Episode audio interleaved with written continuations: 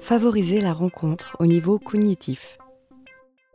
Au niveau cognitif, là où vous allez pouvoir favoriser cette rencontre, c'est sûr, c'est en, maîtrisant, alors ça, ça viendra avec les années, hein, je vous le dis, et puis avec le genre d'enfant que vous allez rencontrer, en maîtrisant les troubles, les difficultés, parce que vous en aurez chaque année dans vos classes, et plus vous serez tranquille avec ça, plus ça facilitera et votre travail et la rencontre avec l'élève.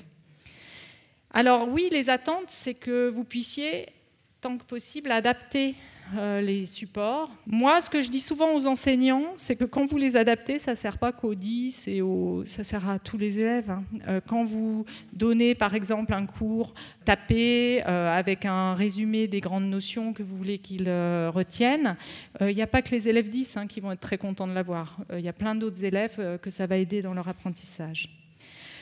En éliminant les implicites, le cerveau déteste tout ce qui est sous-entendu. Il aime bien les consignes très claires. Alors, les implicites, je pense que vous ne vous en rendez, enfin, on ne s'en rend pas compte. Moi, en tout cas, je ne m'en rendais pas compte avant de faire mon travail. Par exemple, développer. Bah, qu'est-ce que c'est pour le cerveau développer? Mal dit. Tous ces commentaires, en fait, qui ne donnent aucune consigne au cerveau, font qu'il le lit, mais voilà. Par contre, si vous dites, là, dans ton introduction, il manquait la date, le lieu et je ne sais quoi, là, c'est bon, le cerveau, il saura la prochaine fois ce qu'il va devoir rajouter. Euh, une définition, commentaire incomplet. Ah, pareil. Donc l'enfant, lui, pensait que c'était complet, hein, sinon il vous aurait mis autre chose. Donc qu'est-ce qui manquait? Donc de nommer très basiquement, très concrètement ce que vous attendez, va permettre à l'élève de mieux comprendre aussi vos attentes. J'en profite pour faire une parenthèse. Ayez bien conscience que vous êtes tous subjectifs dans vos demandes. Vous pensez que vous avez tous eu la même formation, que vous allez tous enseigner les mêmes programmes, faire euh, les mêmes choses Non. Vous allez tous avoir des attentes différentes. Je vous le montrerai à travers de deux copies de SVT sur exactement le même sujet. Donc vous êtes subjectif. Donc l'élève, il ne sait pas a priori ce que vous attendez. Il va apprendre à décrypter ce que vous attendez. Donc plus vous allez être explicite, plus ça va l'aider. Une année, il va avoir un prof qui veut absolument que tout soit nickel au niveau présentation, euh, souligné, pas une rature, etc. L'année d'après, il peut avoir un instit qui, lui, euh, ne met pas du tout l'accent là-dessus.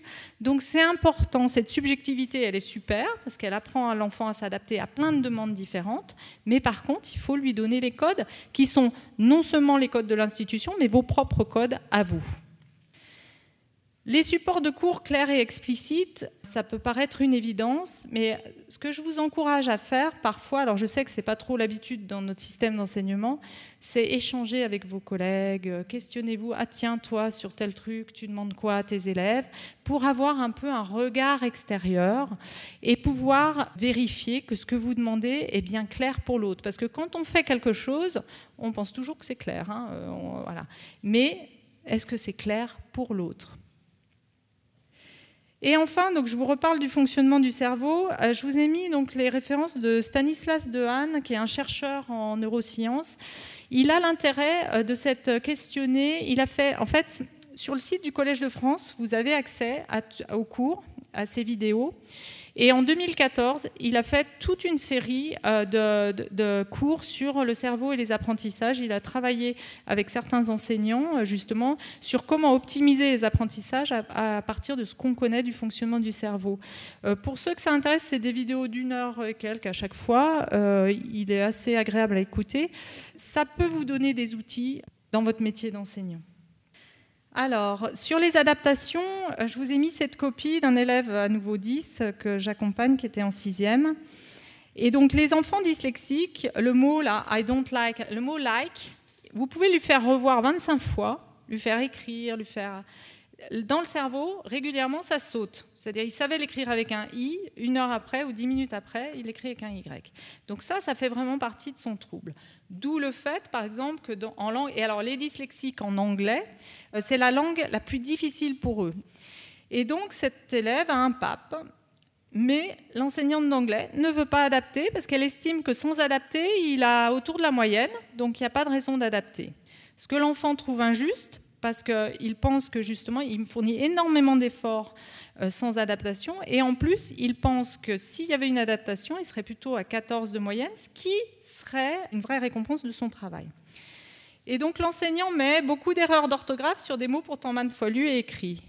Cette enseignante sait qu'il est dyslexique et pourtant elle met l'accent sur sa difficulté. Alors, je vous ai mis cet exemple parce que c'est mais récurrent.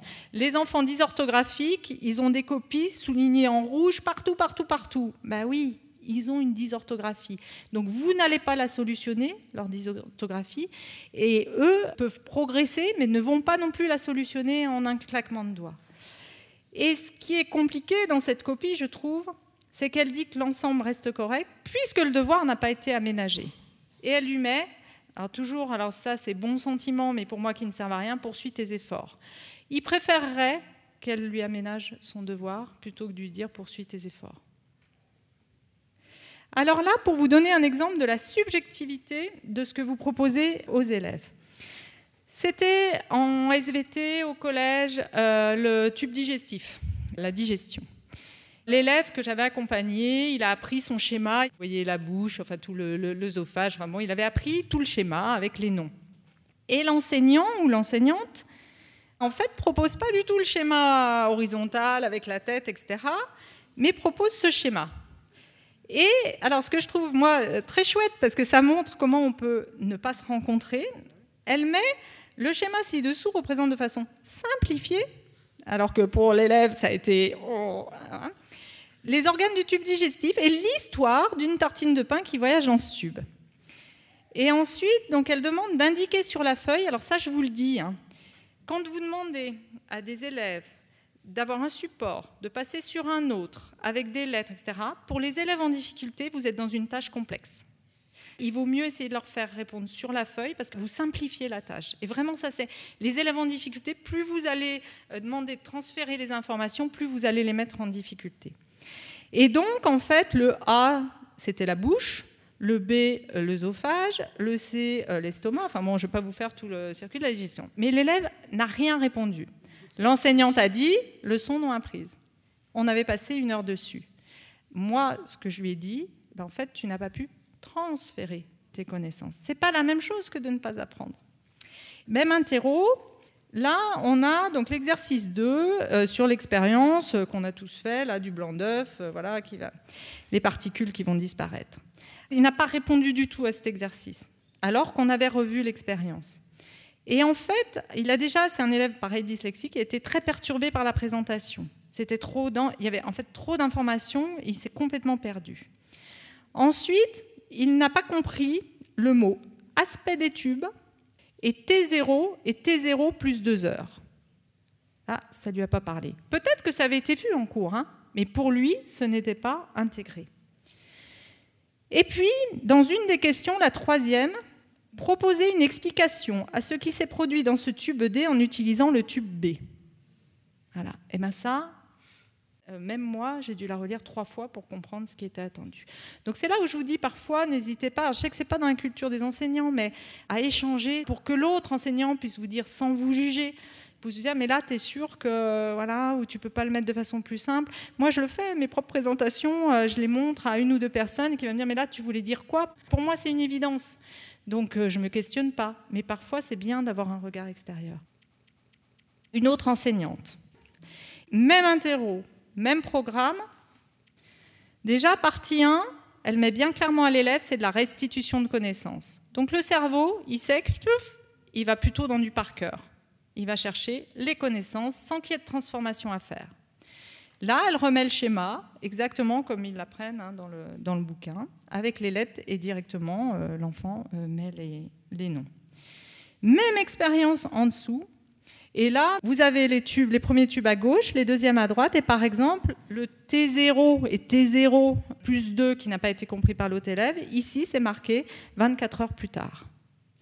Donc, ayez bien conscience que même sur le même cours, la manière dont vous évaluez est subjective.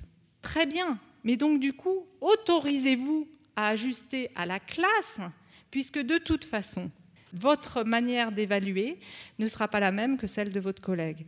Et donc, les notes, elles nous donnent des repères, mais ça nous permet de voir aussi que les notes sont extrêmement subjectives. Donc, ne réduisons pas les élèves à leurs notes.